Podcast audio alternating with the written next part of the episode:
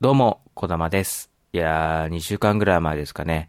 このポッドキャストラジオ練習帳が3月中に終了しますと発表しまして。それからね、ハッシュタグ、ラジオ練習帳には、たくさんの、やめないでとか、なんで終わっちゃうのとか、寂しいよみたいな声が、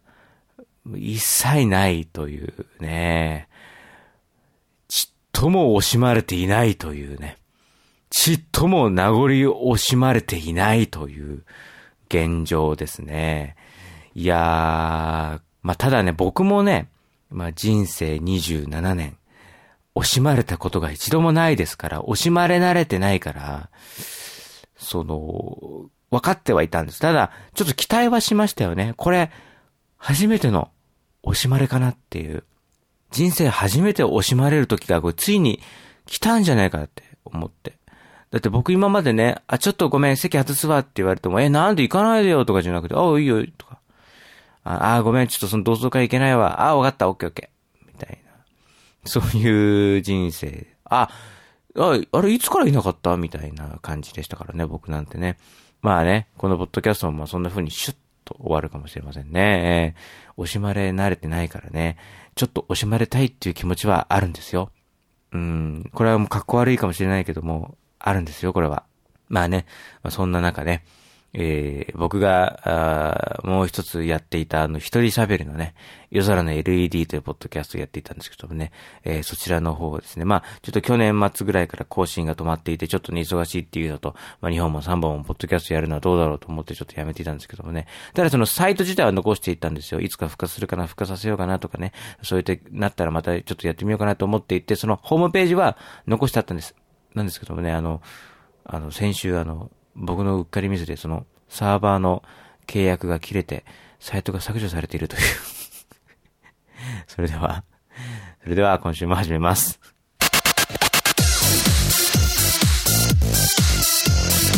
さあ、ラジオ練習長今週も始まりました。改めまして、小玉です。よろしくお願いします。いやー、この間、TBS ラジオエキスポ2020、ね、横浜で開催されまして、で、僕行ってきました。で、2月の10日、11日の2日間開催だったんですけども、僕2日とも通しで行きまして、まあね、1, 1日目のね、その、あの夜、音楽ライブの方を見てたんですけどもね、ライムスター、クリーピーナッツ、クレイジーケンバンド、この3組がですね、アフターシックスジャンクションという TBS ラジオの生放送の番組がありますけども、それの生放送で、その中でライブをやる。で、そのパシフィコ横浜のしっかりとしたその会場で、本当にライブみたいなセットを組んでですね、で、照明もバッチリで、でっかいモニターも2面あって、で、高いステージ、それから音響設備ももちろんしっかりと、で、えー、椅子もダーッと並べられていて、本当にライブ会場みたいな感じになってて、で、あの、照明も落としてあって、薄暗い中でやるっていう、本当ライブ会場っていう感じで、全然そのなんかラジオイベントっていうよりは、本当にライブイベントだったんですけど、それがまあすっごい良くて、あの、初めてね、クリーピーナッツとか、ライムスターとか、クレイジーケンバンドのお三方とも、初めて生で見たんですけども、すごいね。生まれてこの方、人生27年、この声帯から、 Hey yo と発したことのなかった僕がですよ、自然と右手を高らかと上げ、上下に振りながら、はぁ、はぁって叫んでたからね。これはすごいですよ。ヒップホップのパワー。そしてクリーピーナッツのパワー。ニッポン放送からやってまいりましたと言っていましたけどもね、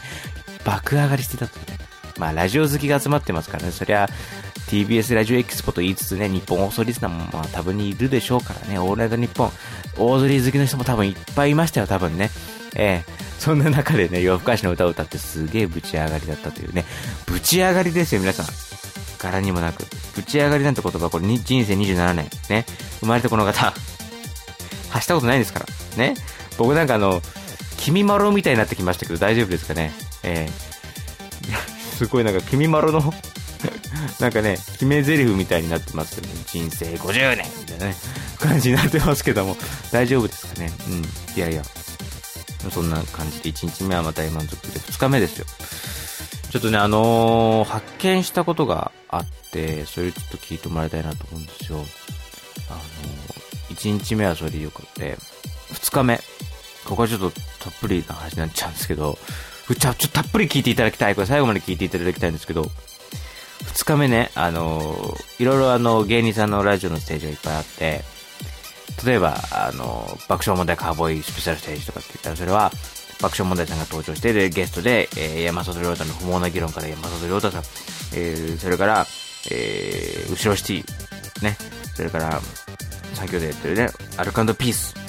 ね、そして空気階段が登壇して、まあ、スペシャルステージでこう特別企画でやったりとかっていうのがあったりとか、他にもあの、ジェーンスー生活を踊るの、あの、コーヒーの出店があったりとか、すごいコーヒー美味しかった僕飲んだんですけどね。あと、玉結びのステージがあったりとか、えー、あと、前、あの、マイゲームマイライフで、あの、宇多丸さんとクリーピーナッツの DJ 松永さんがストリートファイターを対決するとか、いろいろステージがバーって、ステージがね、3つくらい組んであって、で、そのパシフィコ横浜のでっかいホール、会場の中で、あの、展示ホールの方ですね、あの、大ホールではなくて、ライブ会場の方ではなくて、展示ホールっていう、まあ、幕張メッセみたいなそのでっかい箱があって、その中に、ステージが3つ組んであって、で、おのおので、こう、タイムテーブルがあって、えー、ステージが展開されていくっていう感じだったんですけども。で、僕、お昼頃の、その、ハライチのターンのステージを見に行ったんですよ。そしたらそれが大盛況で、で、大盛況だったんだけど、ステージがその大中小あったうちの中ぐらいのステージ、あ、いや、小かな中、中ぐらいのステージだったんですよ。で、端の方だったから、あんまりその、観客がこう立ち見できるスペースもそんなになくみたいなところでやってたから、まあお客さんがぎゅうぎゅうに集まっちゃって、もう身動き取れない感じ。で、そこにはそのさっき言った生活を踊るのコーヒーの出店とかあったんだけど、多分そこも多分買い物できない状態になってたぐらいだったんですよね。で、すごいぎゅうぎゅうになっちゃって、す、これはなかなか厳しいぞと。で、もうね、僕も後ろの方で立ち見していたから、ステージ上見えないんですよ。もう黒山の人だかれたこのことで。本当にすごいぎゅうぎゅうで。で、そのモニターではね、なんか予告編のえ、なんか、インタビューというか映像みたいな紹介 V みたいなのが流れてるっぽいんですよ。雰囲気ね。ぽいんですけど、その音がね、あんまよく聞こえないっていう状況で、うわ、これは結構、あの、耳を澄まして聞かないといけないなっていう、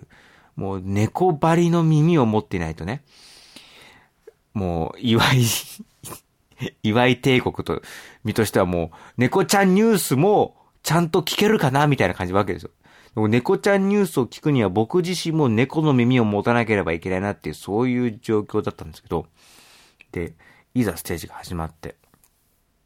やっぱき、ちょっと厳しいんですよ。音響的にちょっと厳しくて、なかなか音が後ろまで届いていない。でも、その中でも、みんなそうだから、みんな耳澄ましてんの。もう、カーッと、すごい集中して聞いてて、その、ハライチの冒頭、漫才からスタートしたんですけど、それの、一挙手一投足を耳で感じ取ろう。ね。聞けば見えてくる。TBS ラジオ。だから、もうこれちゃんと聞けば見えるんじゃないかと思って。見えないハライチも見えてくんじゃないかと思って、ガッと聞いてたんだけど、したら、後ろの方から、別のステージだったんですよね。ステージ、別のステージから、歌声が聞こえてくるんですよ。なんだろうと思ったら、Happy birthday to you みたいなの。居酒屋とかでさ、たまにあるけどさ、まさかさ、ラジオエキスポで、このパシフィコ横浜で、え、相席で誰かがサプライズでお誕生日祝われてんのみたいな、そんな状況あるのと思った。でもさ、後ろパッて向いちゃうとさ、後ろパッて向いても、あの、後ろも、僕の後ろも、さらに黒山の人だかりだから、向こうの方の様子よく見えないし。で、後ろ向いちゃうとさ、耳の向きがさ、後ろに向いちゃうからさ、その、ハライチの漫才よりも、ハッピーバースデートゥーユーをよく聞いちゃうことになるから、体動かしたくない。だから、目線も動かしたくない。だから、後ろの状況は、目視では確認できないんだけども、確実に歌声、そして向こうのステージのタイムテーブルを事前に確認していた中で予測するとなると、これ絶対に、順列なんですよ。順列。純烈の4人が誰かの誕生日を祝ってるんですよ。で、誰かの誕生日を祝っているハッピーバースデートゥーユーが、ハライチの漫才とクロスフェードしてるんですよ。でもさ、純烈の皆さんもね、その、ハライチのターンを邪魔しようとして歌っているわけではないわけですから、その、純烈のステージを見に来てくださったお客さんのために歌ってるから、それ、純烈の皆さんには当然罪ないし、ハライチにも罪ないし、まあ、ちょっとね、ちょっとその、お客さんの入りの読みが甘かったっていうところだけですよ。あとは音響のボリュームかなっていうね。まあそういう、まあ跳ねっ返るとかいろいろあって、まあそんなバカでかくするわけにもいかないからっていうのはあるんでしょうね。だそれにしても純烈の歌声はすごいよく聞こえてましたけどね。それにしてもですよ。それにしても向こうのステージの方の純烈のハッピーパーセットユーはすごい名誉に聞こえましたけども。でも、まあそれ、まあそう、しょうがない部分ももちろんあるんです、それはね、それ、ラジオエキスポっていうこの形で TBS ラジオがイベントを開催するのこれが初めてだったんで、第1回ですから、それいろいろもちろんそういうのは細かいところはたくさんあるでしょうかしょうがないですよ。しょうがない。それも込みですよ。で、まあすごい楽しいね、あの、月火だったんですよ。でもちょっとまた話は変わって、おととい、バレンタインデー2月14日、タイタンシネマライブっていうのを見に行きまして、これ何かって言いますと、爆笑問題さんが、これまた爆笑問題さんですけど、所属しているタイタンという事務所が2ヶ月に一遍、えー、ライブをやっているんですね。えー、東京の時事通信ホールというところでやっているんだけど、それのライブの模様を生で全国の映画館に配信するっていうね、ライブビューイングをやってるんですよ。全国の東宝シネマズで見れるんですけど、で、僕も、時事通信ホールのチケットでなかなか取れないし、その、金曜の夜なんで仕事終わって島内に移動するってちょっと難しいんで、そういう時にありがたいのはこのライブビューイングなんですよね。このシネマライブっていうのの特徴で、その最寄りの映画館で見れるから。で、僕は、あの、近郊の川崎の東宝シネマスで見れるんで、そしたら仕事終わりでも行けるから。で、その一昨日も見に行ったんですよ。んで、余裕を持ってね、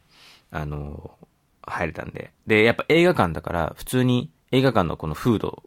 食べながら、飲みながら見るっていうのが、これちょっといいんですよね。やっぱあの、本当のお笑いライブと違って、ちょっとそういうリラックスした感じで見れるっていうのもいいところなんですよね。で、あのちゃんとさ、会場20分前ぐらいにもう着いて、で、売店結構並ぶんで、ホットドッグとコーラを買って、んで、入場して。したら、まあ普段そのお笑いのステージですからね、タイタンシネマライブっていうその、まあタイタンが主催のライブですから、まあ出演者としてはその爆笑問題筆頭に日本エレキテル連合、ウエストランド、脳みそ、まんじゅう大帝国。まあこういった方々が出演されていて、で、ゲストに何組か来ていらっしゃるってことで、いう感じだったんですけど、今回その劇場に入ったら、なんとなくこう、年齢層高めかなってちょっと思って。で、僕席着こうとしたら、僕の席の一列前のところのご婦人二人組が目に入ったんですけど、おにぎり食べてる。あれ、僕がさっきホットドッグ買った東宝シネマズの売店におにぎりってメニューあったかなと思ったんだけど、えー、確実にないっていうか、ラップにくるまれてるからこれ手作りだなと思って。手作りのおにぎりを開演前に食べてて。で、なんか水筒でお茶かなんか飲んでるんですよ。で、なんかちょっとカルチャーショックというか、あんま映画館で見ないタイプの持ち込みだなと思って。あの、例えばさ、たまにさ、なんか、お菓子持ち込んだりとかさ、なんかマクドナルド持ち込んだりとか、そういうつわものいるんですけど。まあ、本当はいけないよ。本当はいけない。でまあ、そういう、まあ、いや、まあ、そういう真面目な話はちょっと横に置いておいてですね。おにぎりあ、おにぎり？と思って。で、僕そのご婦人お二組の一個前の列だから、僕が席座るときに、後ろからよく見えたんですよ。具はおかかでしたね。おかかでした。うん。おかかのおにぎり食べてました。ちょっと美味しそうと思っちゃった。ちょっとおい、あ、俺、お腹空いてるから、おかかのおにぎりもありだなと思ったんだけど、あ、違う違う違う違う。東方シネマズの売店でしか、売ってないものしか食えないんだっていう危ないと思って。で、で、そういう人がいて、大丈夫かなと思って、この人、あんま映画館とか来ないのかなと思ってね。で、座って待ってたんですけど。そしたらその、開演、ギリギリになって、横に座って来られた、えっ、ー、とね、多分、年の頃50代ぐらいのおじさんかな。そういう滑腹のいい方が、で、マスクして、なんか、あの、コート着込んでるんですよ。で、時期が時期でしょ？すげえ見るからに具合悪そうな感じなんですよ。その証拠に、始まってすぐ、その体をこう斜めにこう傾けて、寝ちゃってる感じなんですよ。ええー、と。この時勢、体調悪いのに映画館来ちゃったの？と思って。ちょっとドキドキするじゃないですか。まさかと思って。ねえ、まあ、や、まさかじゃないとしても、でも例えばインフルエンザとかね、風邪だとかね、普通な病気持ってる人もいるから、可能性もあるから、それ移され。いや、この時期にそれはちょっと勘弁してほしいなと思って、ちょっと嫌な感じだったんですけど、でも、あの、まあ、始まってしまえばね、集中してみて、若手順かな多分、若手順にこうネタがどんどん披露されていって、日本エレキテル連合があって、えー、まんじゅう大帝国があって、脳みそがあってっていう順番で、次に来たのが、純烈。純烈なんですよ。今回のタイタンシネマライブゲスト、純烈なんですよ。で、純烈、何するのかなと思ったら、いきなりですね、そのお笑いライブの間に急に音楽ステージがバッと差し込まれて、純烈がこう歌って、ちゃんとあの、モニター用のスピーカーも組まれていて、で、スタンドマイクが4本立って、その、誰よりもきらびやかなスーツを着て、なんなら芸人さんの人たちは普通になんか、淡い黒とか茶色とか紺のジャケット着てたりとか、地味めなスウェット着てたりするのに、純烈の方々だけ、方々だけ、あの、バカ殿様の一番上に羽織っているオレンジ色の、なんか、テカテカの、あの、折り紙で言うところのオーロラみたいな、柄の、スーツを、ダッて着て、でも、純烈の皆さんのステージをどういうテンションで見たらいいかわからなくて、僕、ちょっと黙っちゃって、どうしようかな、どうしようかな、笑っていいのかな、それとも、手拍子でもするもんなのかな、わかんない、どうしようと思ってたら、前の列に座っていたあのおかかおにぎりのご婦人二人組が手拍子してるんですよ。ここかーと思って。このご婦人は、純烈のファンだったのかと思って。そっかと。それなら納得だと。いや、だって、さ、さ、タイタンのメンバーのファン、いや、いやもう年の頃ならもう、阿佐ヶ谷姉妹みたいな感じの、阿佐ヶ谷つながりで、もしかしたら阿佐ヶ谷姉妹ご本人、いや、阿佐ヶ谷から川崎までは来ねえだろうとか思って。そっか、この、ご婦人二組は、純烈のファンだったんだと。それだったら納得だと思って。純烈のファンっておかかおにぎり食べるんだと思って。おかかおにぎり食べるんだと思って。んで、一番最前列の、劇場最前列の椅子の方に、手拍子してる人がまだいるんですよ。あそこにもいると思って。あ、あそこにも、あ、あそこにもって言って、結構手拍子してる人が多いんですよ。あ、俺が入場した時に感じたあの年齢層の高さってこれだったのかと思ったら、隣のあの滑腹のいい50代のおじさんが、むくっと状態を起こして手拍子してるんですよ。あなたもですか？あなた、具合悪かったんじゃないのと思って。具合悪かったんじゃないんですよ。純烈まで寝てたんですよ。純烈まで寝るんじゃないよと。今までたくさん芸人でつぶやきしろさんとかも出てきてるのにさ。何を寝てるんだよって話でさ、もう、でもさ、純烈のステージが始まったら手拍子その、ぶっちゃけその、まあもちろん純烈の皆さんも、その、おばちゃんってこうステージ中に言ってたんで、その、純烈おばちゃんに向けてとか言ってたから、まあ、当然その年齢層高いっていうのはもちろん大前提であるわけですから、まあ、僕とかはまあ、ぶっちゃけターゲットになってないと思うんですよね。純烈の皆さんからにとってしてみれば。20代だからね。まあ、冒頭僕人生27年とかすごいあの、すごい大往生してるみたいな感じに言っちゃいましたけど、でも、もうお子ちゃまですからね。そういう先輩方から見ればね。だからさ、まあ、わからない。歌ってる曲は正直わからないし、まあ、純烈の持ち歌も僕知らないからっていう状態なんだけど、でもその手拍子を見てると、あ、すごい人気なんだなと思って。で、本当に、で、あの、振りコピとかしてるんですよ。スタンドマイクの脇からこう、手を前にこうスッと上から下に下ろす感じあるじゃないですか。あの、指先で手招きするような感じのね。あるのを、劇場でも、その生中継で、目の前にステージ上にはいないんだよ。生中継のそのタイタンシネマライブっていうその東宝シネマズの劇場の中で見ているお客さんまでもがその振りを真似してたっていう。これを見て、あ、すごい人気なんだなっていう認識をしたんですよ。まあでも、持ち歌知らないからな、これ反応しづらいし、ちょっと、うん、もうちょっと予習とかしてくればよかったなと思ってちょっと後悔していたら、じゃあ最後に、この会場に、お誕生日の方いますか？つって。わまさかつって。この会場の中にお誕生日、あいらっしゃいました。ああ、あなたもいらっしゃいました。じゃああなたに向けて歌います。ハッピーバースデーつって。ハッピーバースデー。ハッピーバースデーだと俺、あの、あの、あの、ハッピー、あの、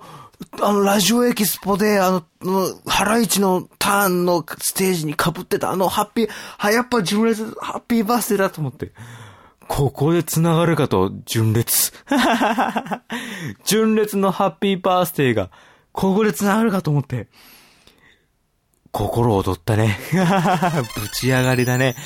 ぶち上がりですよ、これはぶち上がり。ライムスターでもクリーピーナッツでも KG 鍵盤でも出せなかったあのぶち上がりを出てきましたね、タイタンシネマライブで。3本同時そう3本同時そう3本同時そう3本同時